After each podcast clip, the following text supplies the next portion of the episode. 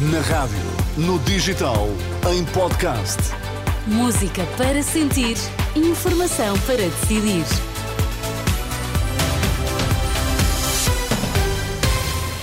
Tempo de notícias na Renascença. Começamos pelos destaques. Boa tarde, Miguel. Olá, boa tarde. O Ministério Público investiga 14 casos de abusos sexuais no contexto da Igreja Portuguesa. Marcelo Rebelo de Sousa quer que o desejo dos portugueses seja respeitado. É um dos votos para o próximo ano. Vamos ao Jornal das 5 na Renascença.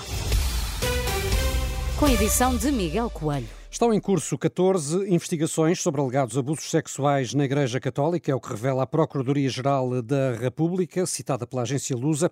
Estes inquéritos resultaram de denúncias de diversas proveniências, incluindo a Comissão Independente para o Estudo de Abusos Sexuais, o Grupo Vita e o próprio Patriarcado de Lisboa. Ainda segundo a PGR, três dos inquéritos em curso resultam de uma denúncia enviada através da Presidência da República. Desde o ano passado, o Ministério Público já arquivou 26 inquéritos inquéritos. A iniciativa liberal acusa o PS de querer esconder a verdade sobre o caso das gêmeas luso-brasileiras. É a reação de Rui Rocha, depois de os socialistas terem chumbado hoje a audição de Nuno Rebelo de Sousa no Parlamento, bem como dos anteriores governantes da pasta da saúde, Marta Temido e Lacerda Salles. Rui Rocha diz que não aceita os argumentos apresentados pelos socialistas. Basicamente, o argumento de que estamos perante uma situação em que estamos a chamar ex-governantes à Comissão. Ora, acontece que o próprio PS já chamou ex-governantes à Comissão, já chamou Sérgio Monteiro e Pires de Lima, que eram ex-governantes e que foram chamados, quando estava a decorrer a Comissão de Inquérito da TAP, à Comissão de Economia. E, portanto, o próprio PS não tem nenhum fundamento para fazer qualquer tipo de bloqueio destes requerimentos, porque já usou esse expediente, essa possibilidade, de chamar ex-governantes às comissões. Portanto, é totalmente inaceitável. A reação do líder da iniciativa liberal também. O Chega queria mais audições no Parlamento, queria nomeadamente chamar os pais das gêmeas, uma audição que também foi chumbada pelo Partido Socialista. André Ventura já garantiu que não vai desistir deste caso. E hoje os deputados receberam os conselhos de redação do JN, TSF, DN e do Jogo, que integram o grupo Global Média, em causa o despedimento coletivo neste grupo, na Comissão Parlamentar de Educação. Judito Neves e Souza, do Conselho de Redação da TSF, afirmou que a saída de 30 pessoas desta rádio coloca em causa o seu funcionamento. É, este processo de rescisões amigáveis, que hoje termina, dia 20, curiosamente hoje termina, pretende tirar do, 70, do universo de 70 trabalhadores da TSF 30 pessoas. Ou seja, como é que quase metade dos trabalhadores, numa situação em que a TSF já está a funcionar para lá dos limites uh, possíveis, como é que será possível uh, funcionar desta forma?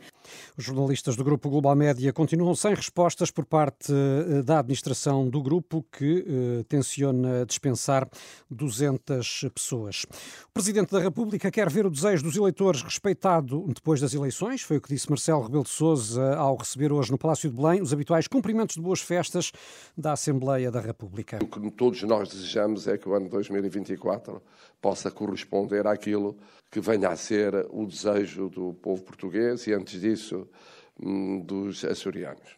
Para além da vivacidade dos debates, das propostas, dos pontos de vista, o que é facto é que há um clima de estabilidade emocional e institucional que caracteriza a maturidade de uma democracia que vai, para o ano, celebrar 50 anos do 25 de Abril. Marcelo Rebelo de Sousa, por seu turno presidente do Parlamento, admitiu que 2024 vai ser um ano muito exigente do ponto de vista político e também para o próprio presidente da República. O Tribunal Europeu anulou a ajuda estatal à Air France. A decisão aconteceu na sequência de queixas apresentadas pelas companhias de aviação Ryanair e Malta Air. Em causa estão as ajudas eh, que eh, foram entregues à Air France em resposta ao impacto da Covid-19 no setor aéreo. E está de regresso a Lisboa o Cirque du Soleil, pardon my French, logo à noite estreia Ovo, não é, eh, Miguel? Um espetáculo que já veio a Portugal, mas que agora foi redesenhado. Sim, é uma, uma nova versão de um espetáculo que já cá esteve antes da pandemia e que volta agora com inovações. A coreografia é da brasileira Débora Colker em torno da vida dos insetos. Ovo vai estar em Lisboa até ao próximo dia 30, no Altice Arena. E a Renascença visitou esta tarde os bastidores. All right. OVO is actually a show based on insects. Encontramos Jane Mallon na lavandaria, onde são tratados todos os figurinos dos mais de 50 artistas que fazem Ovo, o espetáculo que o Circo de Soleil traz de novo a Portugal. Esta Relações Públicas da companhia canadiana explica-nos que todo o material foi transportado em 23 caminhões TIR até Lisboa. A equipa de mais de 100 pessoas de 25 nacionalidades tem também quem fale português. É o caso de Josiana Martins Costa. Esta carioca de 32 anos veste o fato de um besouro num espetáculo espetáculo sobre a vida dos insetos e a importância também de como as coisas vão se adaptando, como os insetos fazem parte da nossa vida, como cuidar um do outro, como ter amor um ao outro. É um show sobre amor também, vocês vão ver no show uma joaninha se apaixonando por um dos insetos. É bem bonito, é bem legal. Criado pela coreógrafa brasileira Deborah Colker, Ovo conta com música original tocada ao vivo, muitos números com acrobatas. Um deles, Wellington Lima, está há 25 anos na companhia. Eu sou um grilo, é um número de trampolim de parede, e a parede é uma das dos números mais arriscados que existe no circo, na verdade, né? Porque é uma parede de quase 7 metros de altura e a gente salta fazendo acrobacia, mas muito animado porque é um grande ritmo, principalmente no final do show. Nos bastidores estão armários cheios de colorido, desde maquilhagem que cada artista aplica em si, até aos sapatos criados de propósito para o espetáculo. Há de tudo um pouco. Ovo já esteve em Portugal, regressa agora, depois da pandemia, com algumas inovações, explica Josiane Costa. Tem novos atos, então são atos bem bonitos bem legais e bem interessantes de se ver. E também um pouco das projeções mudaram, as danças estão um pouco mais rápidas, então tem bastante coisa nova. Vocês vão ver que tudo está ainda melhor.